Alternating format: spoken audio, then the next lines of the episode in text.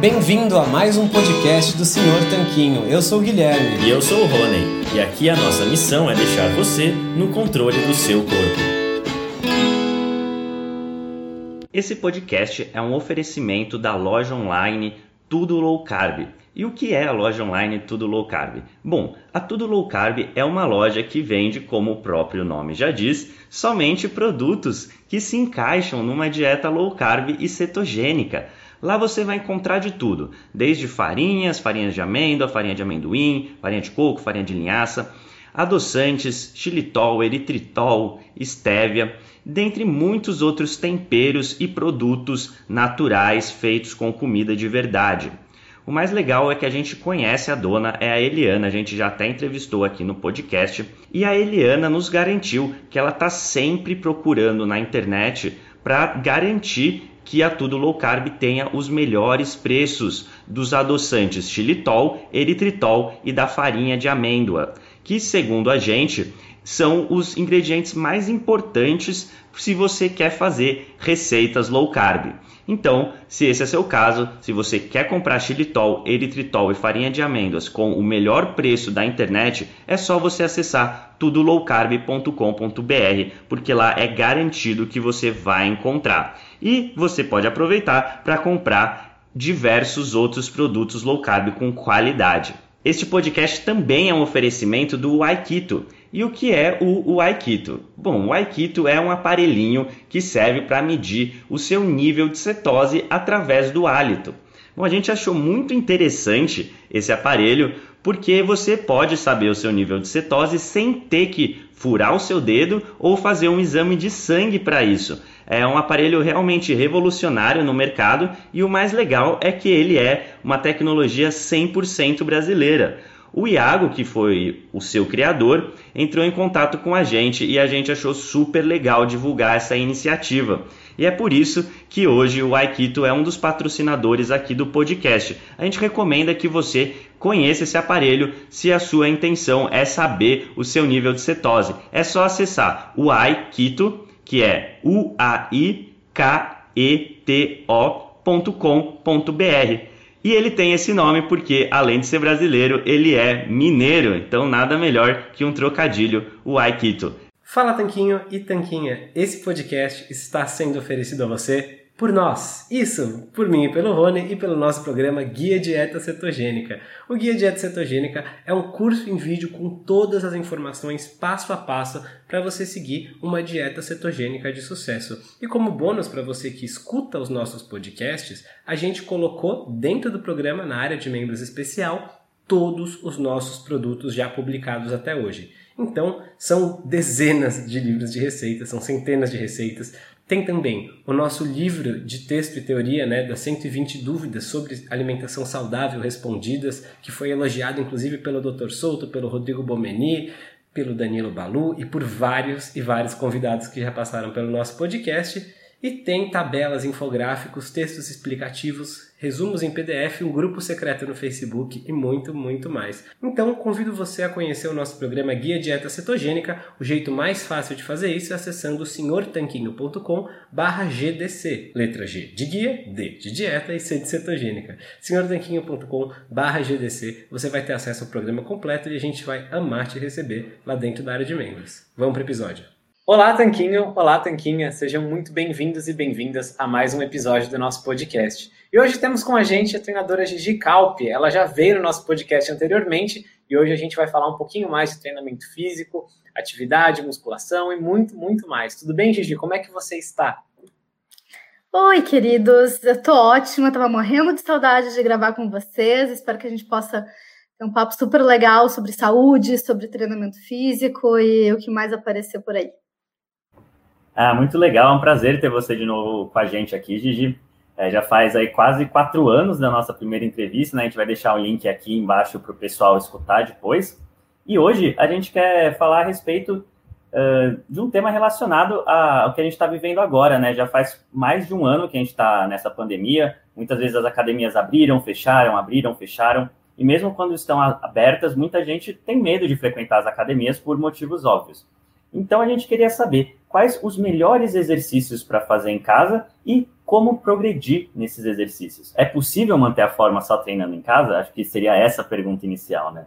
Bom, antes de começar a minha fala, eu gosto sempre de explicar que é, eu sigo uma linha de treinamento físico, uma abordagem evolutiva e bem funcional. Então, tudo o que eu falar aqui vai seguir essa linha de raciocínio. Não quer dizer que não existam outros caminhos. É, eu me afastei um pouco da musculação mais tradicional, cheia de máquinas, mas isso não quer dizer que ela é errada. Eu trabalhei muitos anos com musculação, é uma ótima modalidade de treinamento de força. Não pensem que existe só um caminho para a saúde e a performance física, tá?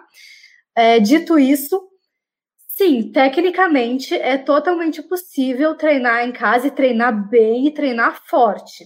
Eu digo tecnicamente porque eh, treinar em casa e neste contexto de pandemia, de isolamento e tal, pode não ser fácil pelo lado psicológico mesmo. Tá? Dá pra gente treinar só com o peso do corpo? Dá, tem treinos super intensos só com o peso do corpo, ou com o que tu tens em casa, né? Alguma sobrecarga uh, que tu possa comprar, ou que a gente possa adaptar. Mas nem sempre é possível conseguir treinar tão bem, tão focado, tão motivado. Aí vai depender de cada um. Tem gente que se dá super bem e tem gente que vai vai dar um pouquinho mais de trabalho, porque, enfim, acaba é, perdendo um pouco da disciplina, tá? É, nessa linha funcional, a gente não divide o treinamento por grupos musculares, a gente divide por padrões motores. Então, eu vou explicar mais pelos padrões, tá? Mas poderia ser dividido também por grupos musculares, sem problema, como tu já conhece da musculação tradicional. Por padrões motores, a gente vai fazer exercícios de agachar, e muitas variações desses exercícios de padrão agachar, exercícios de levantar, exercícios de empurrar, exercícios de puxar, todas as variações desses padrões, e exercícios de estabilidade de tronco. Isso é, o, é a, a parte principal, digamos assim, do treinamento de força.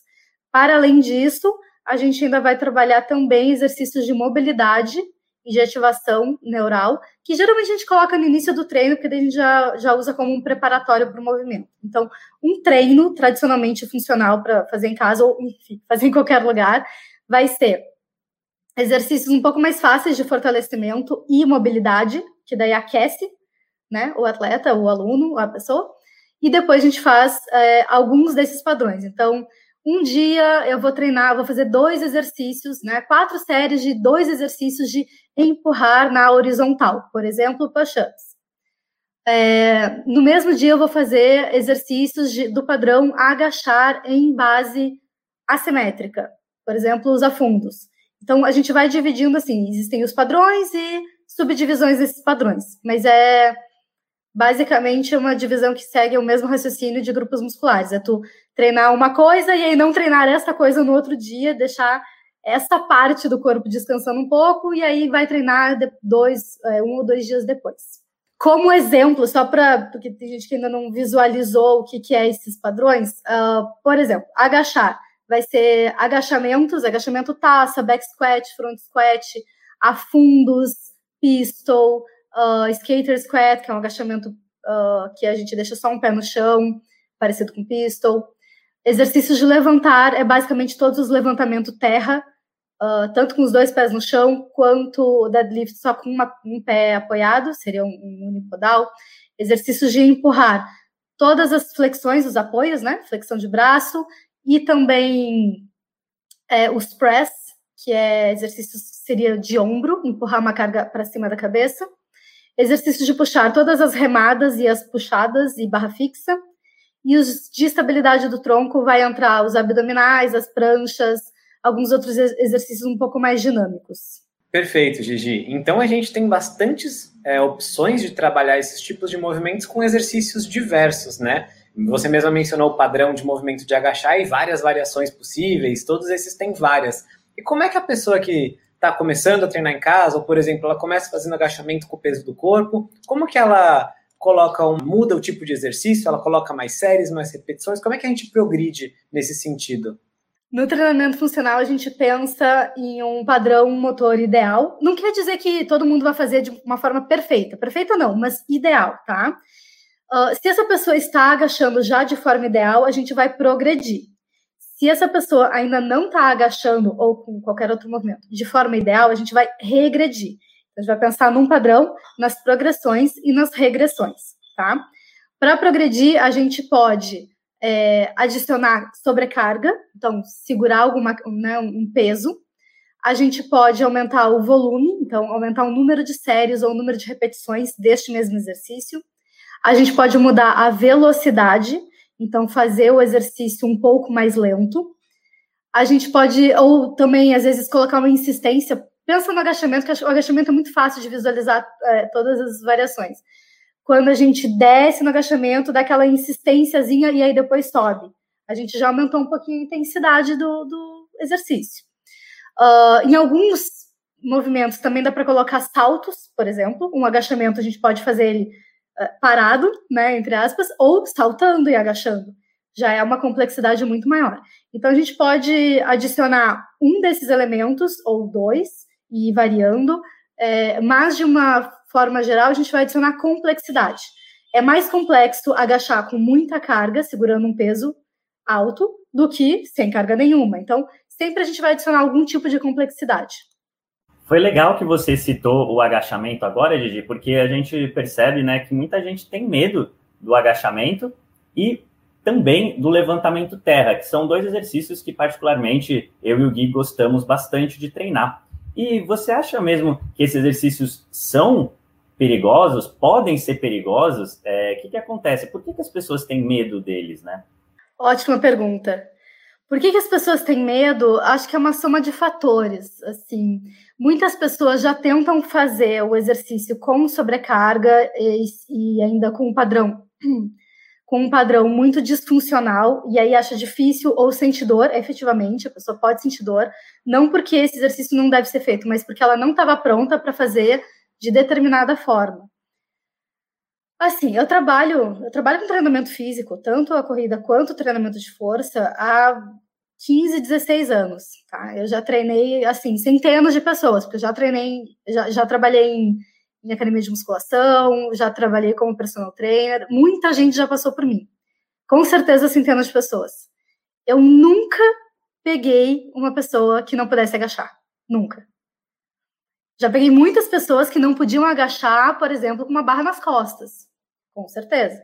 Já peguei muitas pessoas que não conseguiam fazer um agachamento profundo no início do treinamento, quando começaram a treinar comigo. Com certeza. Mas que nunca poderiam agachar, ou que nunca conseguiram agachar, jamais, jamais conheci alguém assim. Um, se eu sempre brinco assim, é, se tu consegue fazer o número dois no banheiro todo dia de manhã, tu consegue agachar porque ninguém faz isso em pé. Então, a gente, de alguma forma, a gente pode agachar, tá? O que acontece? Às vezes a gente vai para academia, é, ainda tá com musculatura muito fraca, não, não conhece direito o seu corpo, não tem uma consciência corporal muito boa, e aí uh, coloca uma barra nas costas com, sei lá, 20 quilos e agacha, e aí sente dor no joelho, sente dor na lombar. A pessoa não estava preparada para isso. Por isso que a gente tem que regredir, ensinar a pessoa a agachar muito bem, com o peso nos calcanhares, com os joelhos alinhados aos pés, é, ativando muito bem o tronco, o core, para proteger a coluna. E aí, depois que ela está agachando muito bem assim, a gente vai para as progressões que eu tinha comentado antes.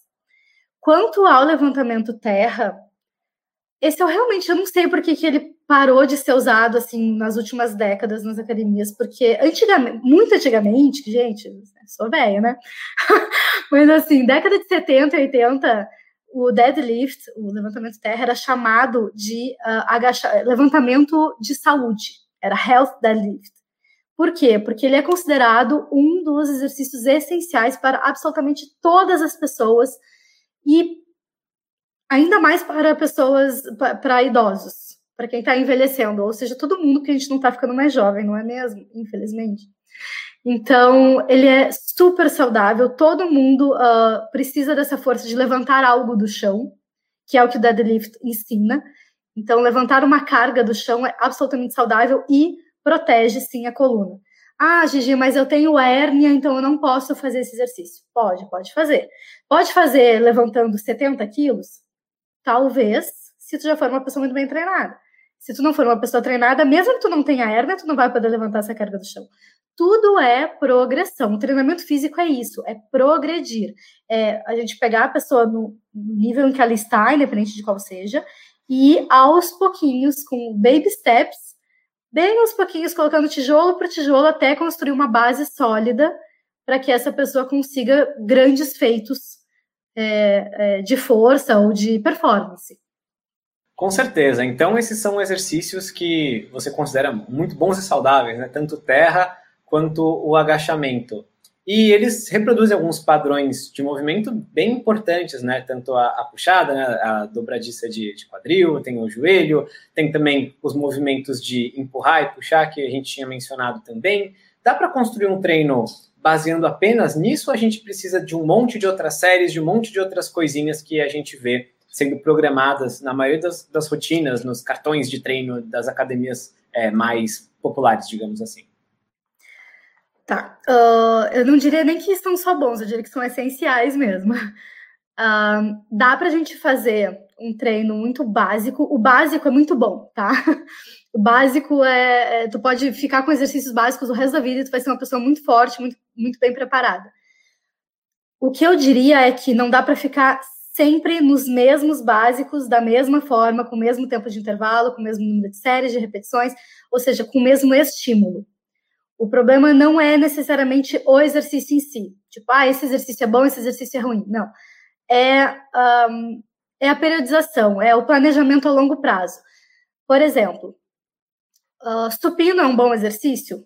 Maravilhoso, maravilhoso. É um, é um ótimo exercício, supino mesmo. Deitar na boca de supino, levantar a barra pesada. É muito bom.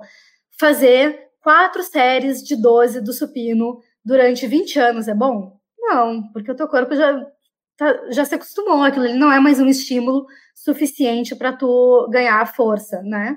Então, ir alternando e mudando o treino. Geralmente a gente troca o treino, é, troca o estímulo, né? Troca o treino de duas a seis semanas. O mais comum é mudar a cada quatro semanas, mais porque toda a nossa vida é, é dividida em meses, né? Poderia ser duas semanas ou poderia ser seis, tá tudo bem. Agora, passar 12 semanas, por exemplo, com o mesmo treino já não é tão legal, porque tu não vai ter mais ganho de, de performance. Performance que eu digo, gente, não é alta performance, não é tu ser um profissional, tá? Mas é a performance uh, individual, é o teu desempenho físico. A gente treina para ir melhorando o desempenho físico e mantendo o que a gente quer. Então, fazer um treino diferente a cada quatro semanas já é um bom norte. A gente pode, por exemplo, fazer um exercício, é, um supino, uh, um press, uh, uma puxada, uma, uma, barra fixa, uma remada australiana, que é aquela barra fixa, aquela remada que a gente faz na barra bem baixinha. Uh, parecido com uma remada sentada, só que dá para fazer numa praça, por exemplo, aquela, aquela barra bem baixa.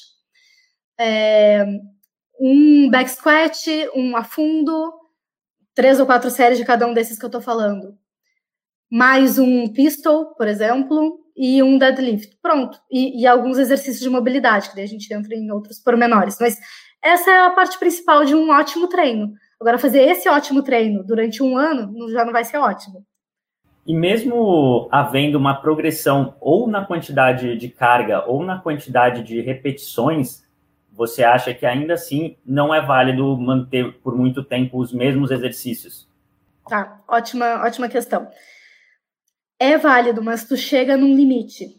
Uh, pensa no deadlift, no levantamento terra. Gente, eu vou falando em, em, inglês e em português, porque quem quiser pesquisar, às vezes tu encontra muito mais material em inglês. Então é legal saber o nome, pelo menos desses principais, saber o nome em inglês também, tá? Quem está acostumado a falar só levantamento terra é o deadlift.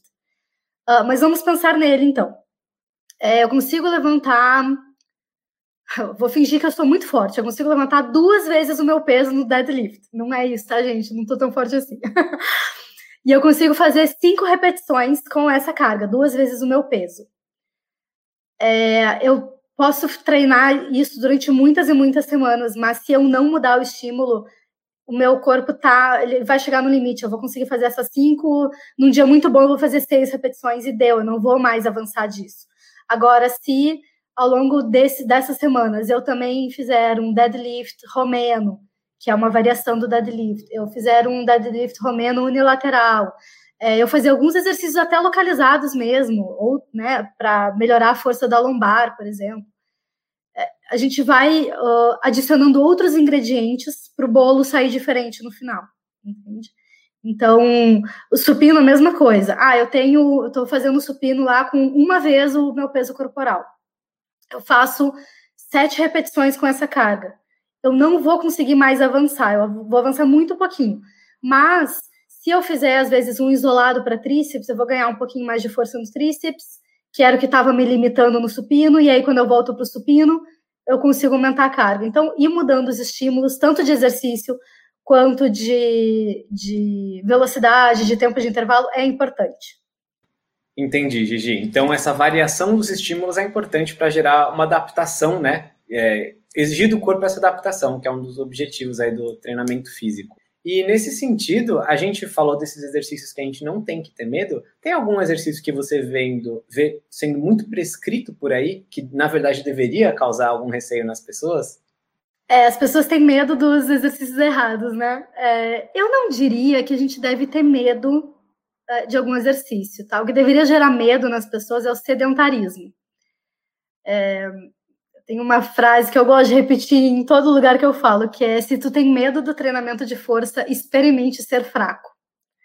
É o sedentarismo que lesiona muito mais do que um treinamento até, digamos, errado é o sedentarismo que mata mais, então tenha medo de, de ser uma pessoa sedentária, tá? Isso é realmente importante. Mas, dito isso, uh, eu acredito que muitas pessoas deveriam se preparar melhor para a progressão. Por exemplo, vamos pensar no crossfit.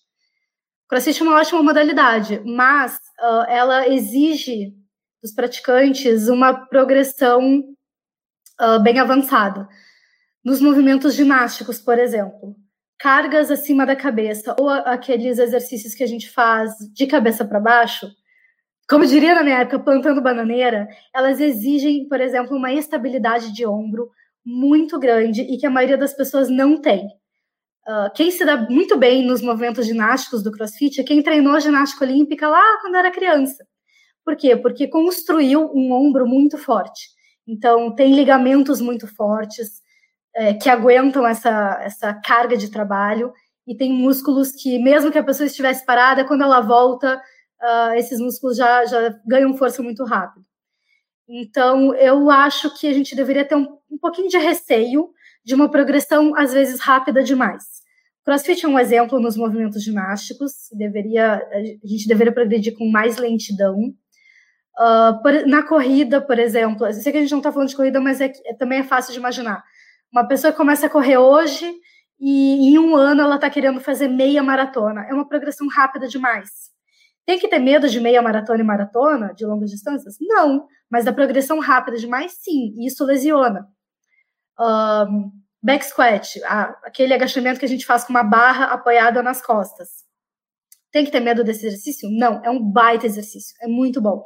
Mas tu pegar uma pessoa que está há três meses fazendo musculação ela não, ela não ainda tem ativação neuromuscular o suficiente para colocar muita carga nas costas e ela fazer esse exercício, isso tem um potencial lesivo muito maior. Ah, legal, Gigi. E isso me lembra algo que a gente conversou quando a gente gravou uma aula exclusiva lá para o nosso treinamento de hipertrofia, né, que foi no final do ano passado.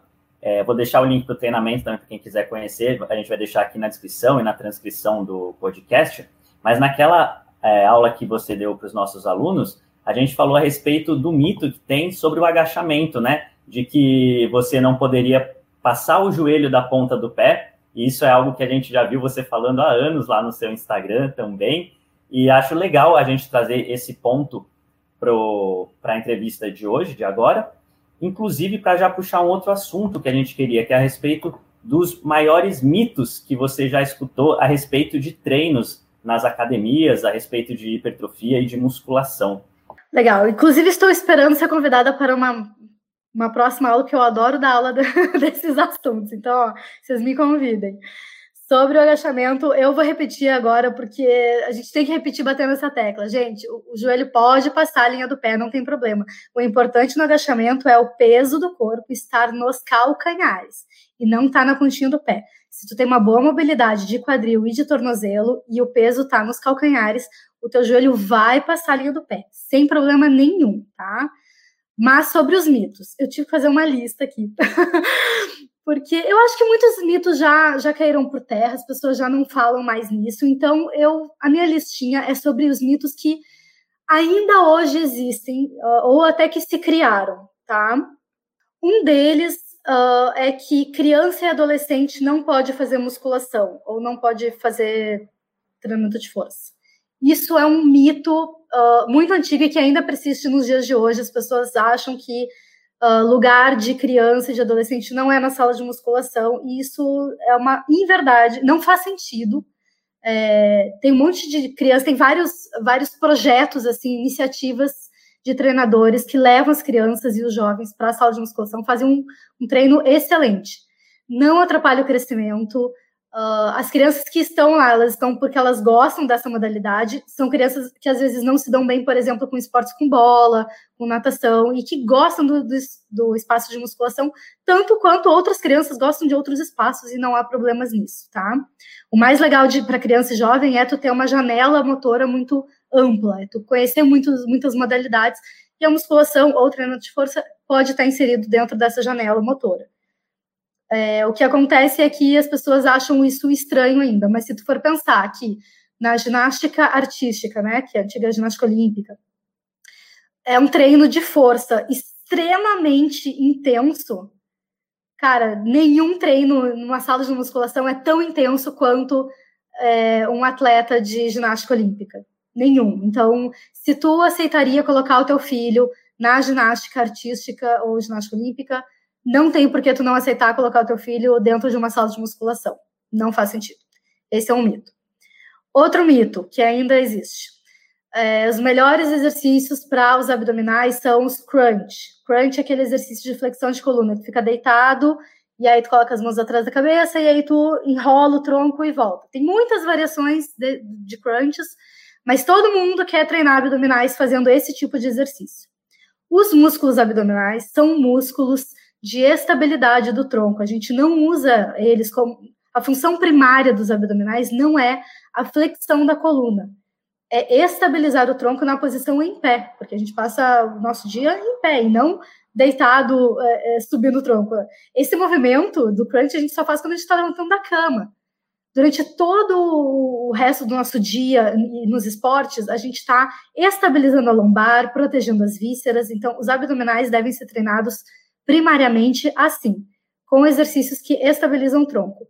Pranchas eh, são exercícios que a gente consegue visualizar isso muito bem, mas até o agachamento treina abdominais da forma uh, para serem estabilizadores da coluna. Um outro mito que ninguém fala é que, na verdade, ninguém fala esse mito, mas as pessoas têm como um, como um zeitgeist, é que idosos devem fazer treinos leves.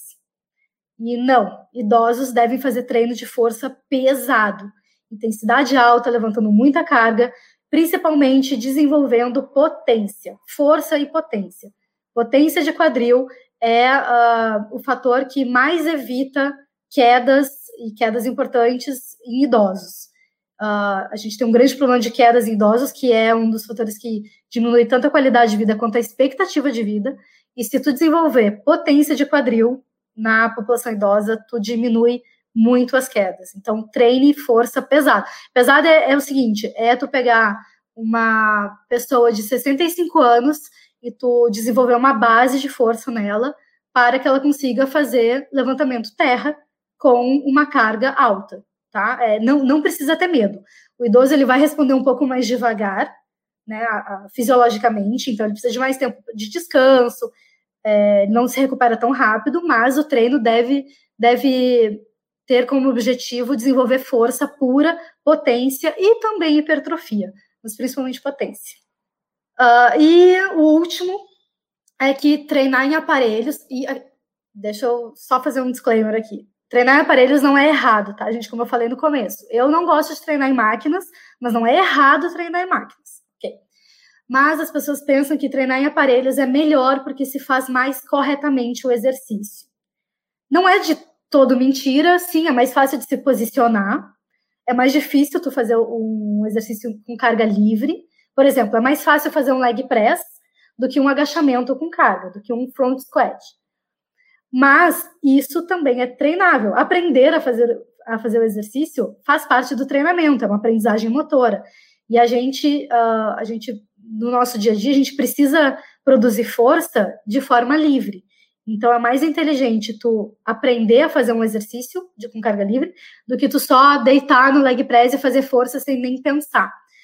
Vou dar um relato pessoal, tá? Eu treino basicamente com uh, só cargas livres. Mas se eu tô na academia treinando com cargas livres, o único momento em que eu treino em máquinas, em que eu vou para um leg press, em que eu vou para o voador, em que eu vou para uma cadeira flexora, é quando eu tô com preguiça de treinar. Porque daí eu não preciso pensar. Então, assim, quando eu tô de TPM, eu tô muito estressada, eu dormi mal, eu não tô querendo pensar, mas eu não quero matar o treino, eu faço o treino em máquinas. Porque é muito mais fácil. Não é errado, mas não é tão bom quanto, pelo menos uma parte do teu treino, ser com pesos livres. Muito legal, Gigi. Acho que você levantou vários pontos bons, né? É, tanto da suposta superioridade das máquinas, que eu acho que muitas pessoas têm essa noção de que, não, como é que eu vou só pegar esse peso velho enferrujado vai ser melhor do que essa máquina de 10 mil reais, por exemplo. Também a questão dos idosos, né? Que o treino de força é uma das maneiras de diminuir a chance de acidente que eles têm, é uma maneira de combater a sarcopenia, né, que acontece também com o passar dos anos, diminuir as chances de, de quedas, enfim. E, e se a gente não treina força, fica muito difícil desenvolver força. Então, são vários pontos bem é, valiosos que você trouxe para a gente. E uma outra questão que a gente vê também é o fato de que muitas pessoas, é, um mito comum, né, o de que, por exemplo, mulheres têm medo de treinar força mesmo, porque elas acham que vão ficar igual a Graciane Barbosa, por exemplo, né? Que vão ficar masculinizadas, entre aspas. Mas isso também é um mito, né? Enquanto, por outro lado, a gente vê uma outra questão de algumas mulheres falando: ah, eu nem vou fazer, é, por exemplo, low carb, por exemplo, ou nem vou treinar tanto desse jeito porque não vai me ajudar a definir o corpo, vai ser impossível ganhar massa magra se eu não comer um monte de carboidratos antes, durante e depois do treino. Você pode falar um pouquinho para a gente sobre a sua experiência nessa questão de, de ganho de massa magra, definição do corpo com uma dieta low carb, treinamento de força e o que, que acontece geralmente nesses casos? Legal. Quem me dera se fosse fácil assim ficar como a Graciane. Seria muito mais fácil, tanto para mim quanto para os meus alunos. Mas não é, mulherada, não é tão fácil assim. Exige anos e anos de treinamento pesado e outras cositas más. Então, se tu treinar muito pesado, ainda assim, o ganho de volume muscular ele é muito lento. Eu sempre falei para as minhas alunas de, de personal que tinham esse medo, falava, olha, a gente vai treinando, tá? Não é de uma hora para outra. Se tu começar a te olhar no espelho e ver, olha, ok, acho que, eu, acho que eu tô com um volume que eu já não quero mais, não tem problema, a gente vai diminuir rapidamente, tu vai perder. Então, não tenha medo de ficar grande, porque é muito devagar. Tu não vai acordar de um, de um dia e vai estar tá lá super forte. Mas vamos lá. É, com certeza dá para ganhar músculos, dá para ganhar força e volume, tá? Porque são coisas diferentes. Hipertrofiar e ganhar força são coisas diferentes. E dá para ganhar ambos com low carb, com dieta cetogênica, inclusive com abordagem de jejum, certo? O aumento da força, da potência e do volume muscular, eles se dão pelo estímulo do treino, pelo aporte nutricional, claro, mas também pelo perfil hormonal. O mais importante nutricionalmente para esses ganhos se dá pela quantidade e pela qualidade proteica da dieta, não, não tanto pelo açúcar e pela farinha que a pessoa come. É claro que eh, quando as pessoas pensam que tem que comer carboidrato para ganhar músculos, é porque elas pensam na insulina, né? Porque a liberação de insulina pós uh, ingestão de carboidratos ela é anabólica. A insulina é um, é um hormônio anabólico. Só que ele é um, ela é um hormônio anabólico para ambos os tecidos, para o tecido muscular e para o tecido gorduroso. Só que tem um outro hormônio super anabólico que não é anabólico para o tecido gorduroso, que é o GH. O GH é um hormônio do crescimento. É um baita hormônio anabólico para o tecido muscular e não é para o tecido de gordura. E a gente pode modular o GH naturalmente, estou falando tudo natural, tá, gente? Não tem nenhum recurso ergogênico na minha fala. A gente pode modular o GH naturalmente via jejum. Então, dá para fazer uma dieta low carb, rica em proteína, e não é uma dieta altíssima em proteína, tá? É só com o um nível é, ideal de proteína, baixo em carboidrato, e aí com um pouco de gordura, que a gente já está acostumado, e modular o GH por jejum. Então, se tu faz um jejum, por exemplo, de 18 horas, quando tu for treinar na 17 hora do teu jejum, né? Vai treinar uma hora e depois tu vai comer, o teu GH tá lá em cima. O cortisol ajuda também nisso, mas o GH tá lá em cima. Então, tu dá um estímulo de treino. Quando o teu GH tá alto, tu tem uma resposta muscular muito melhor. Então, dá sim para ganhar músculos uh, com dieta low carb, com dieta ultra low carb, que é a cetogênica, e com jejuns longos.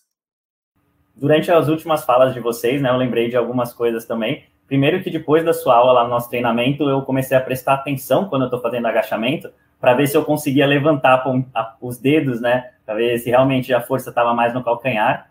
É, estava fazendo certo, como você falou, e percebi que sim, estava dando fazer isso, apesar do joelho passar a linha do pé, né, que já há muito tempo eu não me preocupava com isso.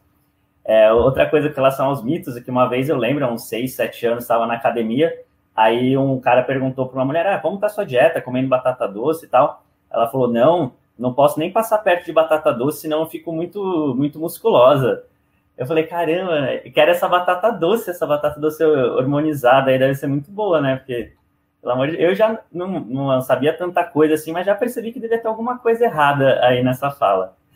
E e com certeza a gente vai te chamar assim, Didi, para uma próxima aula lá no nosso treinamento. A primeira foi muito boa e vamos marcar uma próxima assim, com certeza tem muito conteúdo. E uma outra pergunta que a gente queria te fazer, Gigi, é com relação a como que está atualmente, né, seu treino e sua alimentação, se você acha que tem alguma coisa a melhorar, o que você teria feito diferente no começo, enfim, o que você quiser falar a esse respeito de treino e alimentação na questão pessoal. Gente, se vocês descobrirem que batata doce é essa, vocês me avisem, por favor, tá? Que eu também quero. quero essa batata aí. Uh, bom, para quem não me conhece, então, eu treino uh, força há uns 18 anos, por aí, uns 18 anos, eu acho. E treino corrida há uns 16 anos é, e trabalho com treinamento físico por aí, há uns 15, 16 anos, tá? É, o ano passado, 2020, que foi o, o auge, assim, do, do, desgraçamento mental da pandemia, é, eu parei bastante. Eu nunca tinha parado até então, tá? Eu sempre treinei. O máximo que eu tinha parado foram duas semanas, porque eu estava estudando para um concurso. Eu nunca tinha parado mais do que duas semanas. E aí, né, em 2020, eu parei mesmo, assim, eu acho que de tudo que eu treinava, eu fiquei com uns 10%, e uns 10% significa que teve semana que eu fiz uma sessão de treino de 20 minutos, sabe? É, foi, foi muito bagunçado, eu passei uns, uns seis meses treinando muito pouco, é, fiquei muito mal psicologicamente, por isso que eu falo, assim, não... Só o conhecimento de como treinar em casa não garante que tu vai conseguir treinar em casa. Eu não estava conseguindo, eu fiquei muito mal eu comi mal, eu engordei uns 8 quilos, eu parei de treinar, parei nesse sentido, tá? Fiz muito pouquinho que para mim foi, sei lá, insignificante. E eu fiquei uns seis meses nessa. Depois eu consegui começar a retomar, a treinar com um pouquinho mais de consistência. Aí eu parava uns dias, aí eu voltava a treinar todo dia, daí eu parava mais uns dias. Foi indo um pouquinho melhor. A minha alimentação melhorou um pouquinho. E assim, gente, a minha alimentação nesses seis meses foi a festa da farinha, tá?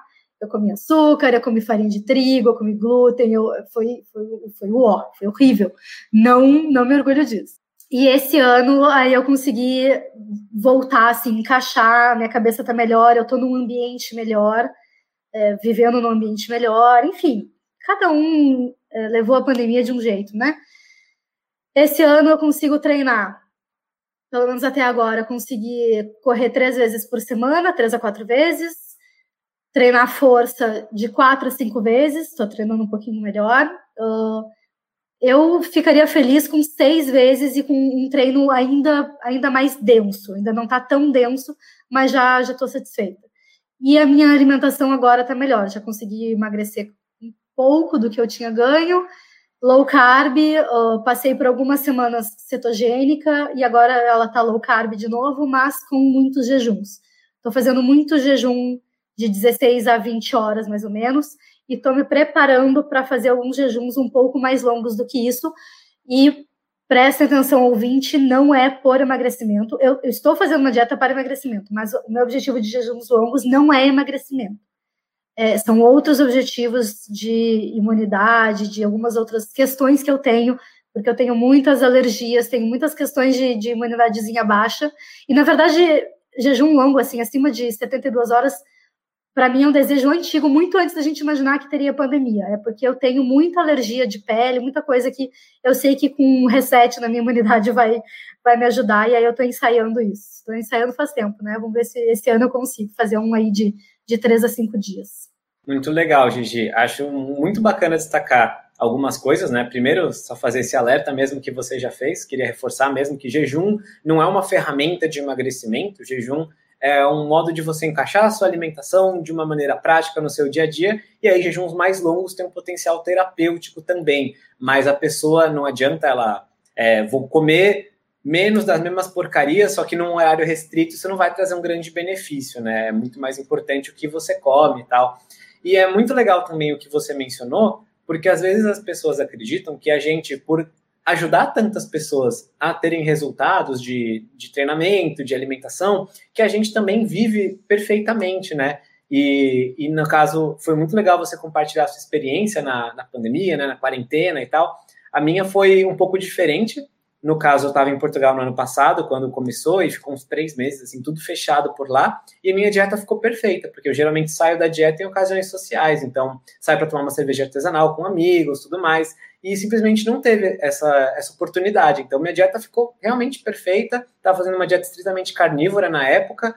É, minha pele nunca esteve tão boa, alergia em pequena quantidade, foi tudo ótimo. Mas eu não conseguia realmente criar disciplina para treinar em casa eu achava chato, eu gostava de ir na academia, é, fazer exercícios com bastante carga também, não achava a menor graça em treinar em casa. Ajudamos, né? Eu e o Rony, a gente tem um grupo com é, alguns alunos nossos e a gente ajudou eles a, até falar: olha, você pode fazer isso em casa, esse outro tipo de exercício, esse tipo de atividade.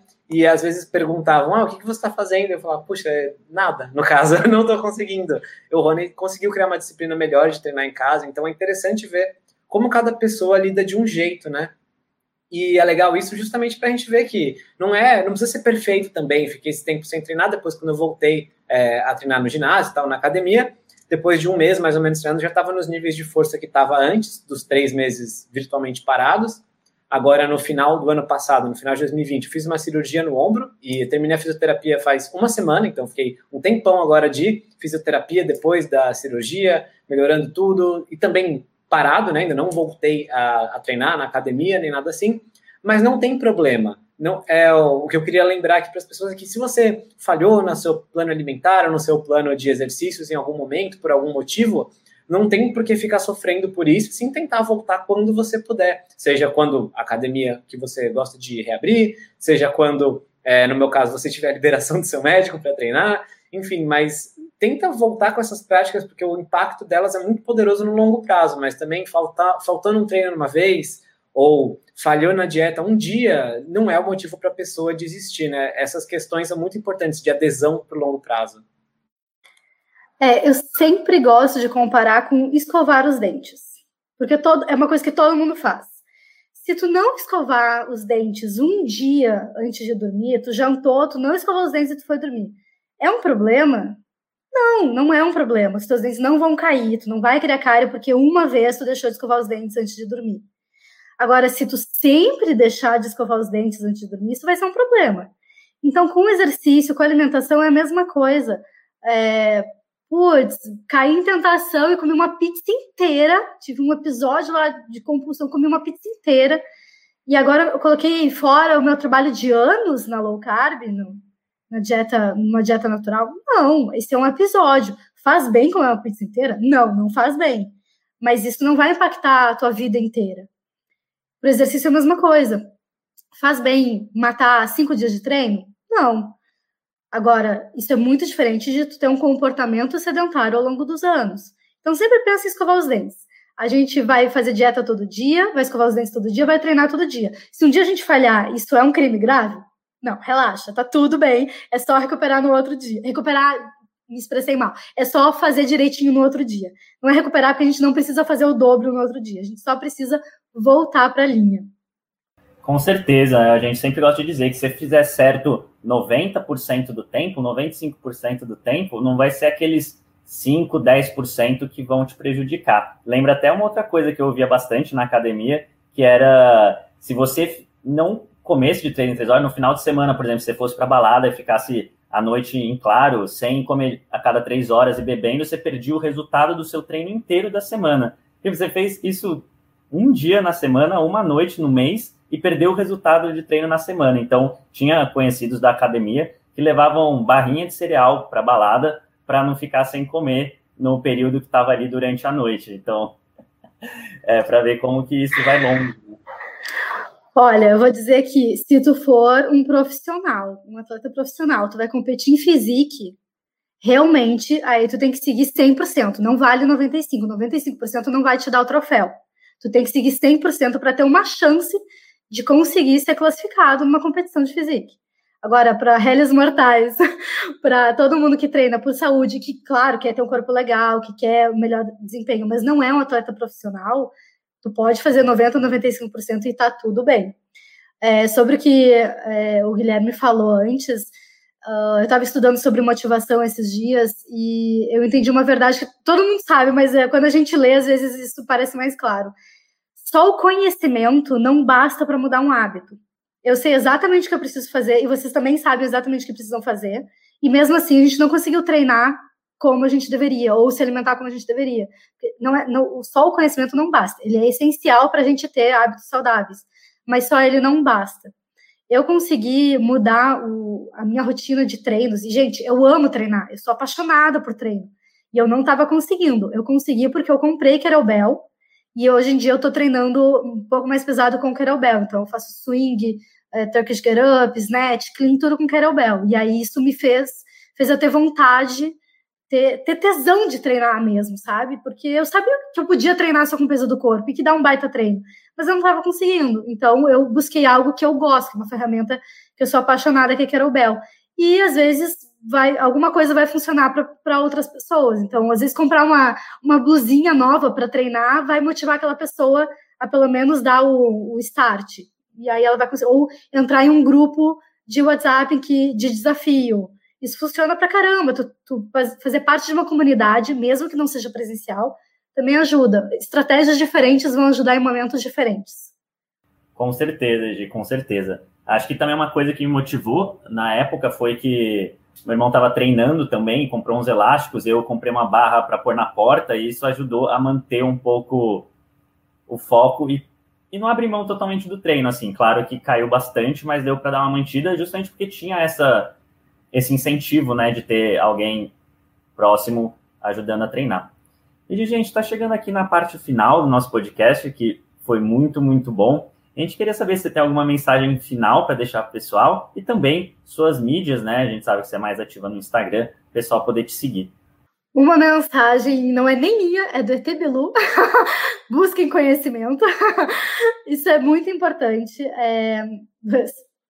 Fora piada, fora zoeira, mas é... as pessoas aderem a uma dieta ou a um estilo de vida saudável, ao treinamento, quando elas entendem o que elas estão fazendo. Então, todos os meus alunos que me perguntam muitas coisas, eu falo isso, olha, pode perguntar, porque se tu entendeu o que tu tá fazendo, tu vai continuar fazendo o resto da tua vida. Agora, se tu não entender, daqui a pouco tu vai embora, tu larga. Para dieta, mesma coisa. Por que, que a gente se apaixona por estudar low carb, dieta paleo, primal, enfim? Porque quando a gente entende o que a gente está fazendo na nossa alimentação, a gente consegue seguir de uma forma muito mais fácil. Então, entenda o que tu está fazendo na tua saúde, o teu corpo, não, não terceirize, não deixe só para os outros decidirem o que tu vai fazer. Aprenda o que tu está fazendo, tá? Esse é, isso é muito importante. E a outra é o que eu já tinha comentado é, mais cedo. Se tu tem medo do treinamento de força, experimente ser fraco. Nada machuca mais do que sedentarismo. Fuja do sedentarismo de todas as formas. E não é só no momento do treino. Quando tu vai para academia, ou quando tu vai correr, ou quando tu faz o teu treino em casa. O comportamento sedentário é durante todo o teu dia. Então, além do teu treinamento, também busque hábitos mais ativos durante o teu dia. Não passar oito horas numa cadeira gamer sem te levantar.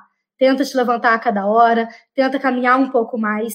Uh, não importa se tu tem que ir sei lá, daqui a, daqui a duas quadras. Vai caminhando, porque caminhar é um exercício extremamente, extremamente funcional e benéfico para o corpo. Tenta fazer mais coisas durante o teu dia que te deixam mais ativo. Não basta durante uma hora tu treinar e durante 23 horas tu ter um comportamento sedentário. E aí, sobre as minhas redes sociais, é, eu estou um pouco mais ativa realmente no Instagram. No Instagram eu falo basicamente sobre corrida, é arroba corrida forte. Falo praticamente só sobre corrida ou fortalecimento para corredores lá, mas eu gosto muito de falar sobre treinamento de força. Eu ainda estou tentando abrir outras redes, mas é que o tempo não deixa. Eu ainda quero abrir o YouTube e um blog para falar mais sobre treinamento de força também. Mas se tu tiver dúvidas sobre o que a gente falou nessa, nesse podcast, no outro que a gente já gravou, ou se tu já assistiu a minha aula com os meninos e tem alguma dúvida, pode perguntar no Instagram que eu respondo lá mesmo. Perfeito, Gigi, perfeito. Então, muito obrigado pela entrevista, com certeza ficou muito legal, ficou ainda mais completa que a primeira lá de 2017, né? Falamos por muito mais tempo. Ficou muito legal ter você de novo com a gente. E em breve a gente marca uma nova entrevista lá para o nosso treinamento de hipertrofia. Então também vou aproveitar para agradecer os tanquinhos e tanquinhas que nos escutaram até aqui. Muito obrigado por sua audiência. Lembrando que a gente solta podcasts novos todas as segundas e sextas-feiras. Por isso é importante que você se inscreva, a gente está em todas as plataformas que tem por aí. A gente se fala no próximo deles. Um forte abraço do, do Sr. Tanquinho. Fala Tanquinho e Tanquinha, esse podcast está sendo oferecido a você por nós. Isso, por mim e pelo Rony e pelo nosso programa Guia Dieta Cetogênica. O Guia Dieta Cetogênica é um curso em vídeo com todas as informações passo a passo para você seguir uma dieta cetogênica de sucesso. E como bônus para você que escuta os nossos podcasts, a gente colocou dentro do programa, na área de membros especial, todos os nossos produtos já publicados até hoje. Então, são dezenas de livros de receitas, são centenas de receitas. Tem também o nosso livro de texto e teoria, né, das 120 dúvidas sobre alimentação saudável respondidas, que foi elogiado inclusive pelo Dr. Souto, pelo Rodrigo Bomeni, pelo Danilo Balu e por vários e vários convidados que já passaram pelo nosso podcast. E tem tabelas, infográficos, textos explicativos, resumos em PDF, um grupo secreto no Facebook e muito, muito mais. Então, convido você a conhecer o nosso programa Guia Dieta Cetogênica. O jeito mais fácil de fazer isso é acessando senhortanquinho.com GDC. Letra G de guia, D de dieta e C de cetogênica. senhortanquinho.com GDC. Você vai ter acesso ao programa completo e a gente vai amar te receber lá dentro da área de membros.